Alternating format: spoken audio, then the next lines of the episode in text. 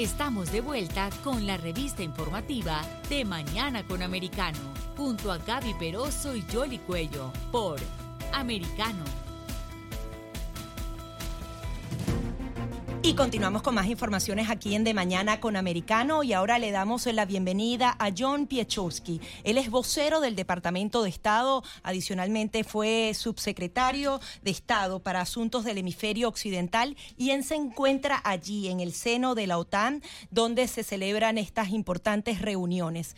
Muy buenos días, quería que nos dijera justamente cómo puede calificar esta cumbre de la OTAN, donde se logra que se sumen dos países a esta alianza se incluye a China como uno de los principales desafíos y adicionalmente se aumenta el poderío militar de Estados Unidos y de los demás países que la conforman. Buenos días.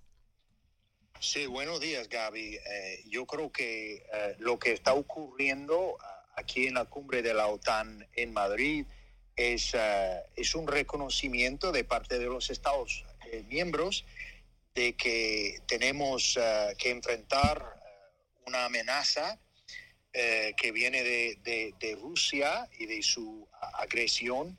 Eh, y también eh, tenemos otros retos y desafíos que enfrentar. Ah, pero estamos viendo aquí una serie de novedades ah, ah, en cuanto al fortalecimiento de posiciones militares dentro del territorio de la alianza, anuncios en cuanto al, al gasto de defensa y, también, como usted dijo, ah, vamos viendo la invitación a Finlandia y Suecia como nuevos ah, ah, para, para, comenzar eh, el proceso de adhesión a, la alianza. Ahora, señor Pichos, que precisamente sobre eso, en lo que tiene que ver con el papel de los Estados Unidos, el presidente ha anunciado una expansión de la presencia militar y esa, y esa respuesta rápida de cerca de 300 mil efectivos y de hecho de ampliar las bases militares estadounidenses en Europa, además de las que ya están. Una de ellas sería eh, en Polonia, teniendo en cuenta la cercanía que hay y todo lo que han pasado los polacos. ¿Nos puede expandir un poco más sobre eso, que quizás está eh, bastante enfocado aquí en los Estados Unidos, lo que tiene que ver con la ampliación también del papel de Estados Unidos en estos acuerdos? Pues eh, sí, mire, es, es, buena pregunta. Yo creo que eh, la presencia y el papel de Estados Unidos siempre han sido eh, importantes dentro de la alianza. Nuestra presencia es, es, es, una de las fuentes de la fuerza de, de la OTAN, ah, pero no solo se trata de la presencia y el despliegue de buques de guerra de Estados Unidos o de militares de Estados Unidos, sino que también los demás miembros estamos eh, buscando cómo eh, reforzar y fortalecer todo ese, ese flanco oriental, como usted dijo, ah, para que eh, todo el mundo sepa que vamos a proteger nuestra integridad territorial de todos los Estados miembros de la alianza. Ahora, ¿nos podría describir un poco más cómo va a ser ese despliegue bélico? Hay un documento que ha publicado el Departamento de Estado donde, por ejemplo, se habla de aviones F-35 en el Reino Unido. También eh, en España específicamente se, firmaron algunos acuerdos específicos que tendrán que ser eh, aprobados por el Parlamento de ese país. De cuántos hombres estaríamos hablando y de cuánto equipamiento militar de lo que puedan anunciar hasta ahora. Bueno, eh, yo creo que veremos eh, más detalles como eh, vayamos y sobre todo como nuestros colegas en el Departamento de Defensa vayan determinando quiénes necesitan estar en, qué, sitio. En, el caso de España, por ejemplo, yo creo que vamos a, a ver un aumento de dos buques destructores que tendrán presencia en, eh, en, la base naval de Rota, en el sur de España. Pero sí, efectivamente vamos a, desplegar unas, eh, unos escuadrones de, aviones al Reino Unido. Eh, se habla de, presencia, de un aumento de presencia en Polonia y, también creo que se ha mencionado Rumania como otro, otro país donde va a haber mayor presencia. Ahora, señora eh, Pichowski, una de las dificultades que tenía en el pasado la OTAN era cumplir con su cuota económica y también en lo que tiene que ver con los presupuestos de cada país, teniendo en cuenta las dificultades económicas globales que hay, incluyendo Estados Unidos, porque hay inflación, estamos a punto de recesión en casi todo el mundo. ¿Es viable que se pueda cumplir con eso que se está pautando y que se le está pidiendo a, todos los países que despertaron a raíz de lo que está pasando con la, la invasión rusa a Ucrania, por un lado, y por el otro, también el tema de China, que fue tratado en, en esta cumbre de la OTAN. Bueno, en, en, cuanto al, al aumento de, de, gastos hacia la defensa, sí es una, es una, es una cuestión clave, es una cuestión que, el, que la alianza ha tratado desde hace tiempo, pero yo creo que lo que se ve hoy día es el reconocimiento contundente de que la situación eh, actual de la alianza con las amenazas que originan en, en, Rusia y los demás desafíos que, a los que nos enfrentamos requieren un aumento de gasto de defensa. Y entonces estamos viendo más y más países anunciar cómo van a, a dedicar más recursos a la defensa Ah, yo creo que eh, estamos viendo ya que ese concepto de, que un país dedique al menos 2% de su Producto Interior Bruto hacia la defensa sea más y más aceptado. Y, eh, veremos ah, más pero, pero hay una cláusula para que sea reforzado, porque en el pasado también estaba, pero no se cumplía. Bueno, eh, yo creo que los compromisos que, hay eh, son eh, fuertes y, como decía, yo creo que la situación está muy clara para muchos países que la, amenaza que estamos tratando aquí es, es, presente y está muy clara. Y no es, no es en absoluto algo que, que, esté lejos de las fronteras de la OTAN ni que es algo teórico es concreto y está presente.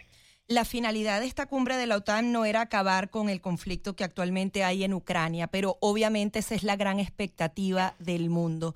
A partir de ahora, de toda esta serie de reuniones, ¿hasta dónde los países europeos, Estados Unidos, tienen que ceder ante Rusia?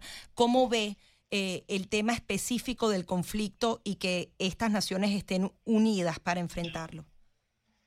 Pues yo diría, diría una cosa. En, primer lugar, claro que eh, la ayuda a Ucrania ha, figurado como, como tema principal y los, eh, es algo que los líderes han tratado, cómo seguir eh, aportando ayuda de autodefensa a Ucrania, igual que hay que seguir ayudando al pueblo ucraniano, a los refugiados.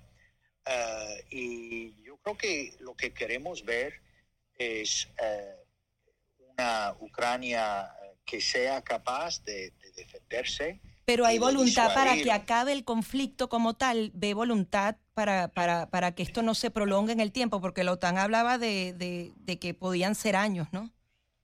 Mire, nosotros no somos partidarios del conflicto eh, y entonces lo que nuestro papel actual es de apoyar a Ucrania para que ellos puedan eh, defenderse y para que ellos puedan ganar.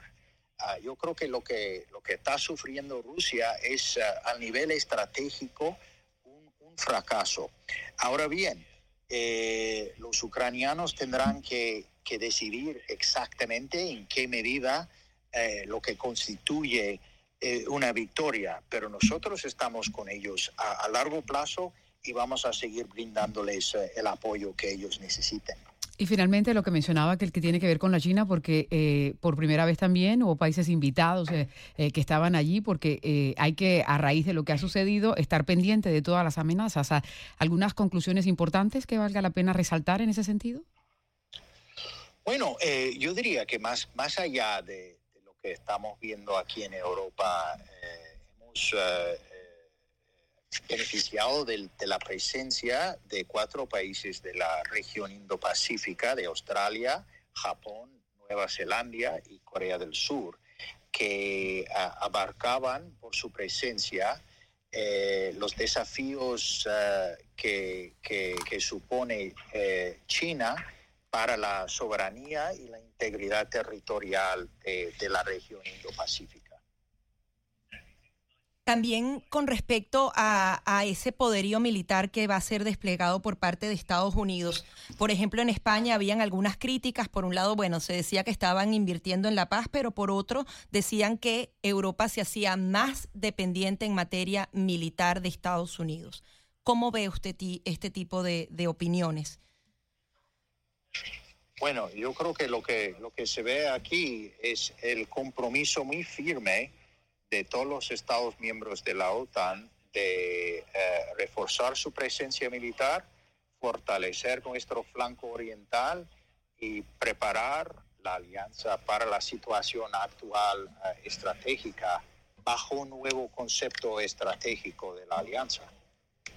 Ahora, por otra parte, el ingreso de dos países más, los nórdicos, que están ah, muy cerca de Rusia también, luego de que se zanjaran ah, las diferencias que tenían ah, con Turquía y, Putin, que está indicando que si colocan algún tipo de arsenal allí, eh, eh, ¿cuál será la, posición de la alianza en ese sentido? ¿Y, cuándo entrarían ellos ya a ser parte eh, oficial de la OTAN? Bueno, hay, toda un todo un proceso de adhesión, ah, así que estos países han entregado su, eh, y han expresado su deseo de formar parte de la alianza y es muy buena novedad y agradecemos a que eh, Turquía se pusiese de acuerdo con eh, Suecia y Finlandia para que el proceso de, adherir a la, a la alianza pueda continuar. Muchísimas gracias eh, por este contacto desde Madrid, desde esta cumbre de la OTAN. Gracias a ustedes. Era John Piechowski, vocero del Departamento de Estado y, es, y ex subsecretario de Estado para Asuntos del Hemisferio Occidental, justamente brindando eh, lo que es la actuación específica de Estados Unidos con respecto a este conflicto, cómo aumentarán el número de tropas, el número de equipos militares, de bases en Europa, justamente para persuadir a Rusia y adicionalmente brindar más seguridad global. Vamos a hacer una pequeña pausa y enseguida venimos con mucho más.